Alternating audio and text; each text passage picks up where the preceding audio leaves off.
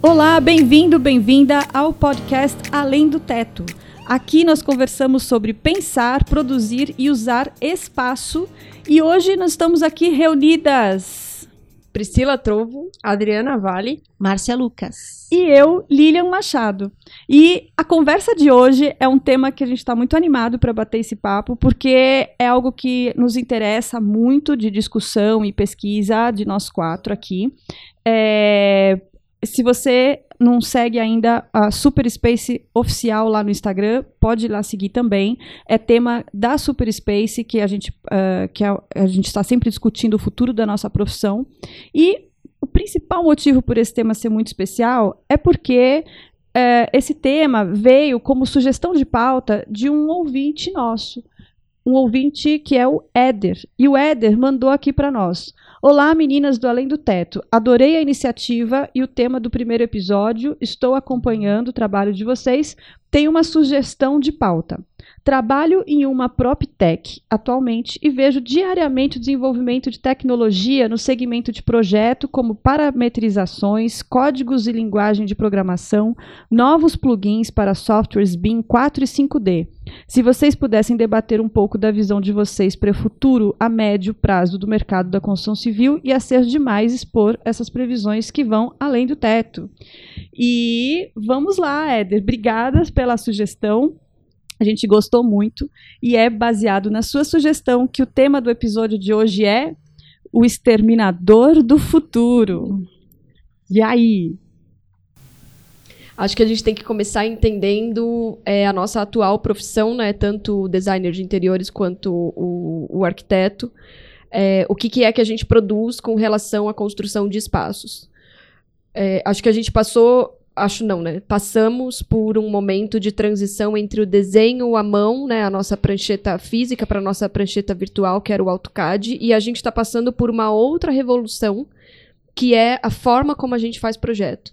Né? Então são o sistema, o sistema BIM e os softwares que estão inseridos nesse sistema, é, com parametrizações, enfim, como é que a gente começa a, a projetar espaços a partir disso.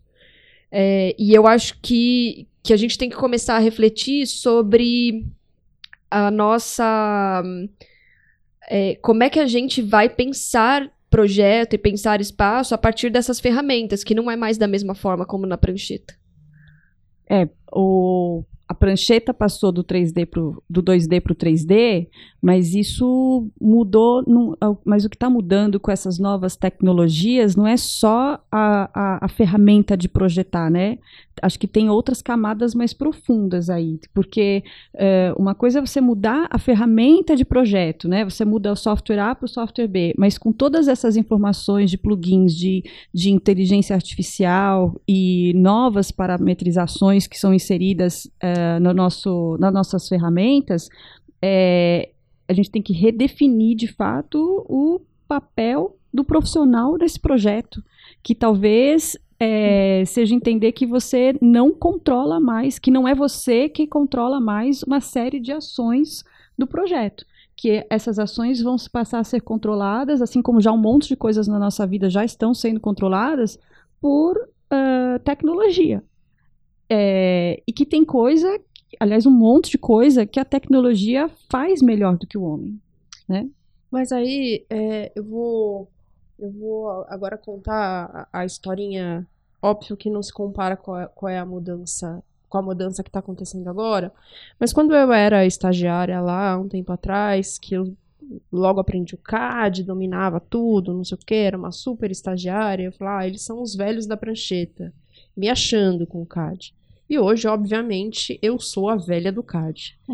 É, então, porque no fim das contas, o, o recurso que eu uso, é, que nós usamos, não só nós quatro aqui, mas o, o Brasil, de uma maneira geral, usa, é um recurso é, que está obsoleto. Quando eu, eu, fazia faculdade, tinha uma questão muito grande que os professores pegavam nos nossos pés, que era a questão da criatividade, porque tinha é, gente que nunca tinha passado pelo processo da prancheta, então já queria que o CAD resolvesse tudo. E o CAD não resolvia tudo. Tinha a questão da criação, tinha a questão do né, de, de criar o projeto, de, de é, organizar, planejar, tinha todo esse processo de você construir o, o, projeto e aí todo mundo achava que magicamente o CAD ia resolver isso para eles. É como hoje uh, outros softwares dão essa mesma impressão. É, eu acho que sim, tem, tem aí uma preocupação grande do que o que será de nós, né? Se a gente tem aí uma tecnologia que faz parte do nosso trabalho. Mas, por outro lado, eu acho que vale também pensar no quanto essa tecnologia não vai nos livrar, não vai deixar a gente de mãos soltas para a gente realmente trabalhar a concepção, da gente realmente pensar na, em coisas é, que são importantes para o projeto, que por melhor que seja a máquina, é, melhor que seja o software, mais inteligente é, que ele cruze os parâmetros de maneira que a mente humana não vai conseguir. É, não sei se pode ser uma abertura para a gente retomar é, os processos criativos que a gente tinha perdido aí ao longo do tempo. Não sei, é uma pergunta é, que eu faço para mim mesma. Acho que a gente pode até pensar um pouco nisso. É, o Picasso tem uma frase, né, que é bem interessante, que ele fala assim: os computadores são inúteis. Eles conseguem apenas lhe dar respostas. Ele quer dizer com isso que assim a, a, a, mente humana ela indaga, né? E aí seria esse o processo criativo. É, eu, eu há um tempo li uma, uma matéria muito bem escrita assim que era da influência dos softwares assim, na variedade de projetos, né? Então, porque na, na, década de 60 aí que a gente teve o boom da arquitetura, que a gente começou a, a meio que estudar, né? Porque até então era uma mistura de arquitetura vernacular com arquitetura de autoria, né? E aí, na década de 60, isso começou a, com estilo internacional a se difundido mais e, e ser matéria de estudo mais profundo da gente, né?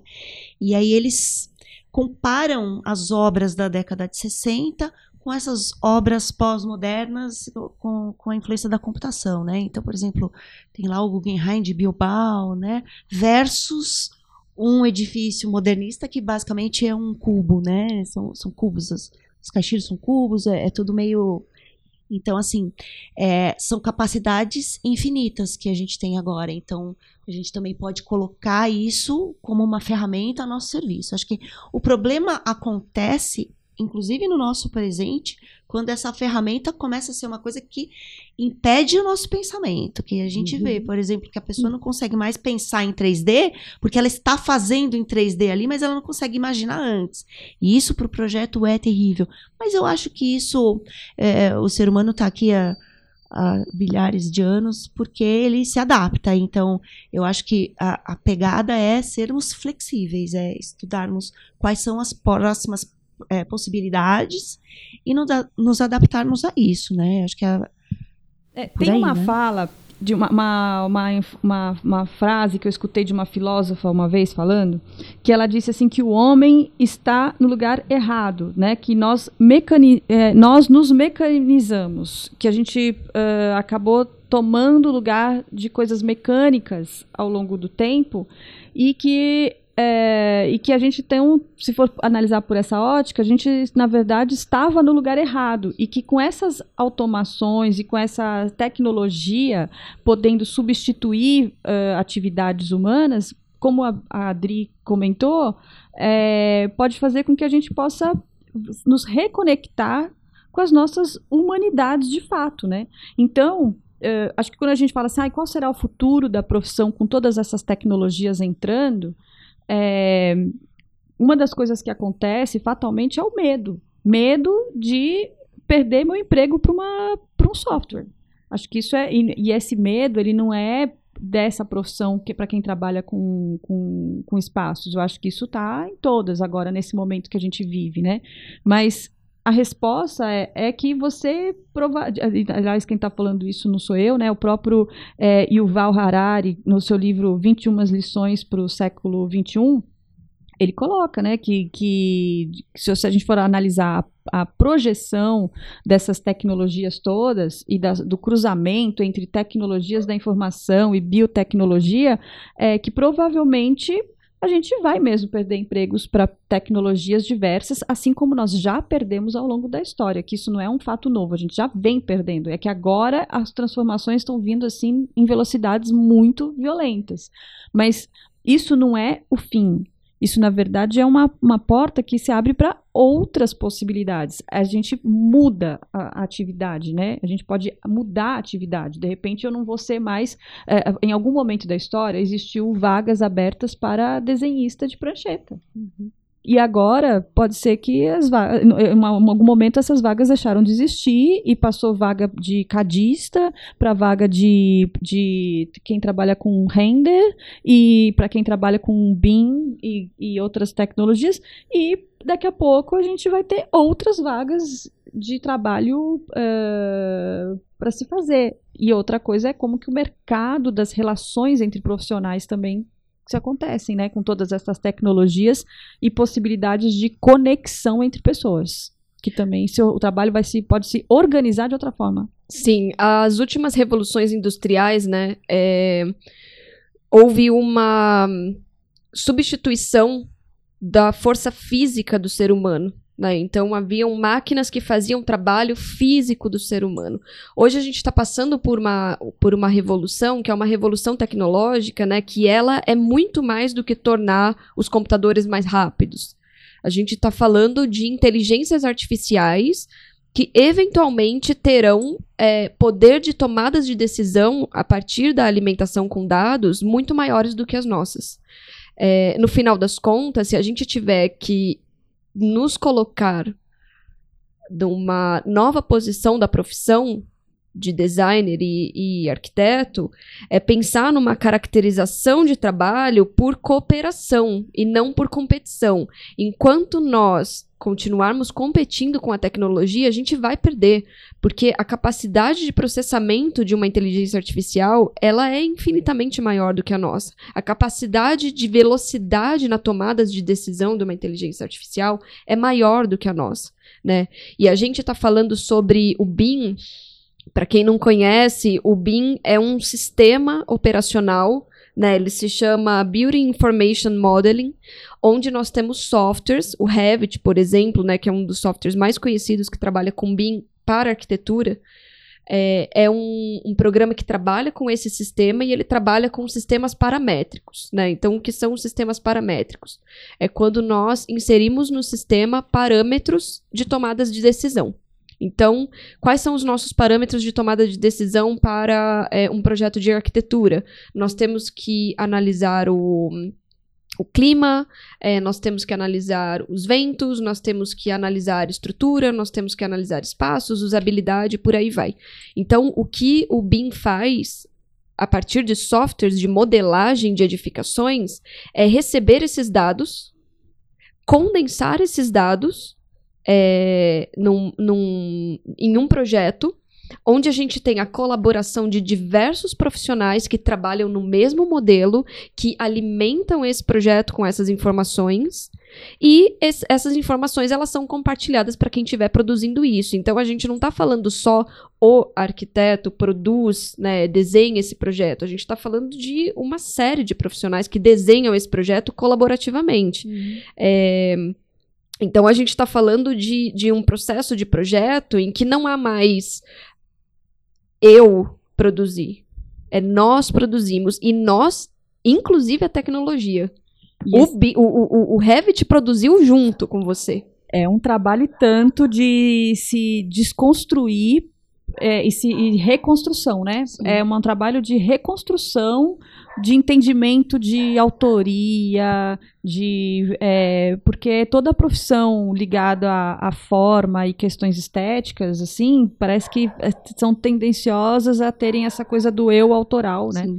E, e essa, essas novas possibilidades precisam que a gente realmente se reconstrua como profissional e como entendimento do que é do que é propriedade de percurso aí, né? De, do, do que a gente faz.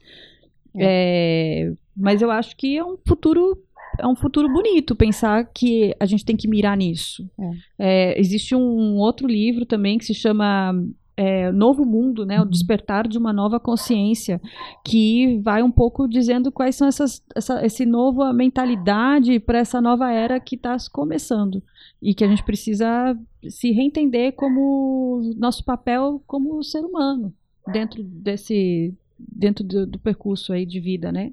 tem, tem uma outra coisa que eu enxergo nisso, dentro desse ambiente aí de alta tecnologia, né? É, eu acho que tudo na história é pendular, né? E aí, de repente, a gente pode ter uma, um, nicho aí de mercado que vai contra justamente esse tipo de coisa. Quer dizer, então aí são os novos hippies, novos pós-modernos hippies de toquinha de papel alumínio, falando, não, não quero nada com tecnologia, eu quero um desenho à mão, eu quero um negócio super assim, especializado para mim, eu quero essa coisa artesanal, que também é uma coisa que a gente está enxergando em várias várias uh, nichos uh, de mercado hoje em dia, né? É, é, a gente tem o urban jungle, a gente tem o retorno para a natureza, então quer dizer, pode ser uma coisa da contramão também que puxe muitos profissionais para se especializarem em uma nova maneira também mais artesanal de fazer a coisa. Também mas é, mas é inerente à tecnologia, né? Ela vai continuar Sim. acontecendo e se desenvolvendo nessa velocidade para além dessa desse novo estilo de vida, que talvez seja até um estilo de vida do ponto de vista de usabilidade, não necessariamente de processo de projeto. Sim. É, eu acho que não tem como mais a gente não é, é, deixar isso de lado fechar os olhos para o que está acontecendo, né? O nosso processo de projeto ele tem que ser colaborativo com a tecnologia, né? A gente tem que usar disso, porque é, tem até uma outra questão que é importante, que a gente, a gente no Brasil fala de, de BIM, de desenho paramétrico. Mas nós já estamos entrando numa nova era de projeto, que são os algoritmos generativos, que trabalham a partir da parametria do BIM né? Ou seja, eu alimento com parâmetros o projeto e eu tenho um algoritmo ou algoritmos vários que são é, projetados, né? Eles são calculados para te dar soluções de projeto. Então, o autor de projeto, no final das contas, vira o algoritmo Sim. e não você. E aí a gente entra em questões muito delicadas de autoria de projeto, né? Uma coisa até que a gente discute na, na Super Space, na nossa esteira de projeto e futuro de profissão, como é que a gente vai lidar com isso? Porque Sim. o computador e a inteligência artificial dos algoritmos generativos, eles vão nos dar soluções que a gente nunca pensou. Sim. E que a gente é incapaz de pensar pelo nosso processamento humano. É, acho que a gente tem que assumir, né, é, que a máquina faz, a tecnologia faz coisas uh, melhor do que nós. Tem um dado aqui que eu, que eu peguei que diz que 1,25 milhões de pessoas morrem ao ano em acidentes de carro. E a maioria dos acidentes são por falha humana. E esse número de mortes parece que é o dobro de mortes que acontecem somando mortes de guerra, de crimes e de terrorismo. Uau eu falei assim, nossa, será que é isso mesmo, né? Uhum. Então, é, poxa, e por questões de falha humana. Então, será que realmente não é melhor que o automóvel é, seja um automóvel Sim. autodirigido, né? Que a tecnologia faça esse papel, porque é para salvar vidas. Sim. E aí você toca num ponto bem, bem interessante da gente discutir, Lilian, porque o, o fato de um carro ser autônomo, de um precisar de um motorista, não quer dizer que as pessoas deixem de andar de carro não quer dizer que elas deixam de usufruir das, dos benefícios do carro, que também não é mais o mesmo carro que a gente tinha, é um outro carro, um carro compartilhado, é, é, é, é entra aí num novo movimento, mas as pessoas continuam usufruindo dos benefícios do carro, que é o, que é o abrigo, que é a rapidez de chegar num, num lugar, agora então com mais segurança, porque você não tem mais a possibilidade da falha humana nesse trajeto, é, podendo inclusive, de novo, estar tá com as mãos livres, ou seja, a cabeça livre para se apropriar de outros conhecimentos. É, é muito comum a gente pensar é, que as pessoas, né, a gente está em época de vestibular, que a gente vê na televisão, Enem, não sei o quê, os meninos todos enlouquecidos o que, que eu vou ser quando eu crescer. E aí, a, a, quando a gente estava nesse período, nossos pais estavam nesse período, eles iam ser o que eles, independente do que eles fossem, eles iam ser para sempre. Né? Agora a gente não é mais nada para sempre. E eu acho que, que o fato de da tecnologia assumir algumas coisas é, que nos assustam é, pode, pode também nos dar possibilidades de a gente querer ser outras pessoas, a gente poder querer ser várias coisas quando crescer. É, né, então abre aí espaço para coisas boas também. Ela dá, ela dá medo? É claro que ela dá medo. Porque no fim das contas, a hora que, que, eu, que eu domino um, um, um ofício nas minhas mãos, eu tô garantida, né? É, eu sei fazer isso e duvido aparecer alguém melhor que eu aqui. E de fato, talvez uma pessoa não apareça, mas se a hora que a máquina aparece, sem gastar insumo, sem beber água, sem ir ao banheiro, sem reclamar, sem chorar, sem não sei o quê, e ainda mais acertando, você, veja assim, poxa vida, então eu vou ter que me recriar, vou ter que me reinventar. Uhum. E talvez isso seja muito bom. É uma, é, a, é, a, máquina tirou o meu, meu emprego, ainda bem, né? Agora é. eu posso fazer outras coisas, né? Acho que tem, eu já escutei essa frase uma vez. É, teve uma experiência que eu pude é, viver, é, que eu me lembro que foi a, o primeiro projeto que eu fui trabalhar com Revit, fazendo compatibilizações entre disciplinas. E até ter o, o Revit, que a gente consegue fazer a modelagem toda em 3D do projeto inteiro, como é que a gente fazia a compatibilização? Você pega todas as plantas, sobrepõe uma a outra e começa a ver o que está batendo aonde para poder uh, corrigir incompatibilidades. E eu lembro de ter ficado uma tarde inteira ali, passa, circulando todas as incompatibilizações de forro para poder depois ajustar. E foi no momento que a gente implantou uh, o Clash Detection do, do Revit, que faz a detecção de onde é que tem duas coisas duas coisas não ocupam o mesmo lugar no espaço, né? Se tem duas coisas passando no espaço ao mesmo tempo, tem que ter revisão. E a gente achou lá, eu não me lembro ao certo, mas aqui eu vou chutar um número. É, passando uma tarde inteira, eu consegui lá uh, identificar 20 pontos de incompatibilidades. A gente jogou o mesmo projeto na, na, no Revit, no Clash Detection, pegamos lá algo em torno de 50, assim, era mais do que o dobro. Uhum. E ele pegou em uma fração de segundos. Uhum. Então, assim, a máquina faz melhor coisas do que nós. E, a, e, se, e, eu prefiro, ao invés de ficar uma tarde inteira tendo que conferir uma planta, eu prefiro fazer outras coisas, que não são coisas mecânicas, que são coisas é, que envolvem as questões humanas. Eu acho eu acredito que nesse momento que realmente a, a, tecnologia ela traz uma série de medos.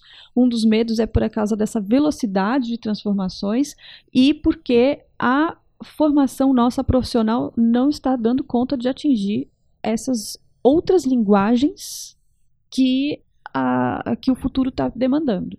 Então você vê assim que a própria conversa nossa está surgindo de uma de uma de um ouvinte que trabalha em uma prop tech. É, será que todo mundo sabe o que é uma prop tech? Né? A, a prop tech é uma, uma, uma união entre setor imobiliário e tecnologia. E hoje você tem no mercado uma série de empresas que estão juntando tecnologia com o seu fazer. Então você tem as prop techs, você tem as health techs, você tem as fintechs, é, mas quem é, que, quem é que está de fato entrando nesta conversa? Dessas tecnologias que estão vindo, uh, que não tem como, como barrar, que ela vem, ela vem para melhorar uh, uma série de, de, de condições humanas, para trazer benefícios, que tudo tem o lado B, mas uhum. que tem benefícios, e é, a, acho que a, a, uma das perguntas é: nós estamos como profissionais que trabalham com espaços, tem conseguindo entrar nessa conversa? Porque eu não sei a opinião aqui nossa, mas eu tenho a impressão que nós não estamos conseguindo. Não, não estamos conseguindo. Não, não estamos conseguindo. Não. E isso é um ponto de alerta, acho que muito Sim, importante. Mais do, que, mais do que dizer o que pode e o que não pode acontecer, é entender que a gente a gente está aqui discutindo, sei lá quanto tempo, mas é, a gente não está inserida nisso. Não. Então, assim, a gente está falando que as formas de trabalho estão uh, mudando, que a gente não trabalha mais só, só você profissional dessa área, que é a gente se conectar com outras áreas, de outras profissões, e que é isso que está gerando, as, é, é, é justamente da conexão das especialidades com outras e com a junção da tecnologia que estão surgindo as novas, as uhum. novos fazeres profissionais. É, é, e, e, e, será que a gente está eh, se articulando e, e aprendendo a fazer isso? Né? Deveríamos, né? Não estamos, mas deveríamos, porque esses sistemas, é, o sistema BIM ou o, o, a relação da parametria, algoritmos generativos, é, a gente consegue inserir num projeto um número ilimitado de informações e participantes e, e, e, e criar uma multidisciplinaridade no projeto. É, e quando a gente faz isso, a gente ordena, ordena essa complexidade. Então eu consigo, né, uma equipe de projeto consegue, a partir de, do desenvolvimento nesse sistema, entender quem faz o quê, que foi uma discussão que nós já tivemos anteriormente, uhum. né? Que é delimitar é, o processo do projeto, delimitar a, a as fases de projeto. Então, quem é responsável pelo que esse sistema é capaz de dizer. É, no final das contas, isso nos ajuda. Mas a gente, de alguma forma, entra em negação ou competição, né? Então, então eu vou sentar à tarde aqui com o meu projeto impresso e ver quem faz mais rápido uhum. a, a, a detecção de erros se sou eu com a minha equipe de 10 pessoas ou se é o BIM e ele vai ganhar de você, vai tomar um cafezinho e vai rir da sua cara. Então, é, não é competição, é cocriação, né? Há, há, possibilidades, as inúmeras possibilidades de, de é, vantagens que nós temos com relação a isso. Eu acho, que, eu acho que a gente não consegue nem contar, né? Então, talvez mirar diferente, né? A expectativa não de é, como eu vou ser arquiteto desse jeito, com este, com essa informação, com essa tecnologia, mas eu vou ser arquiteto e designer junto da tecnologia. Eu acho que a, a mensagem principal que ele passa, né, além dessas dessa futurologia aí, dessas previsões, né? A mensagem principal é que a gente tem que ser flexível. O ser humano do século XXI tem que ser flexível. Então tem que parar com esse negócio de choramingação que a gente vê é, nossos colegas, a gente mesmo, a gente choraminga muito. muito. A gente fala, ai, tem alguém vendendo no Instagram e pegou meu lugar no mercado. Não, vamos parar com isso e vamos ver. Bom, esse cara tá vendendo, é assim, assim, assado que funciona. Posso também fazer, posso entregar bem o que eu preciso entregar vendendo dessa maneira? Vamos nos adaptar a isso, vamos parar de choramingar, porque senão a gente vai ficar trás. Se eu tivesse que dar uma dica, assim, profissional, já dando, é, eu acho que a gente precisa começar a pensar numa, num outro tipo de linguagem, né? A gente, enquanto arquiteto e designer, nós aprendemos a nos expressar a partir do desenho. E nós precisamos começar a aprender a linguagem da programação. Porque o futuro é isso. De todas as profissões, seja lá o que exista. Porque, enfim, haverão novas e diferentes do que a gente produz hoje. Então a gente precisa entender da linguagem de programação. E nos conectar com as humanidades, né? E nos conectar com as humanidades, claro. Que é o que, que é o grande diferencial no que nos difere da máquina. É, é o que a gente entende, espera e acredita que não vai acontecer, né? A máquina se humanizar. É. Então, é, ela pode assumir tarefas, mas assumir é, papéis, na, pelo né, menos a médio perante prazo, as pessoas, né? perante as pessoas, né, perante a sociedade, a, ainda não é a máquina.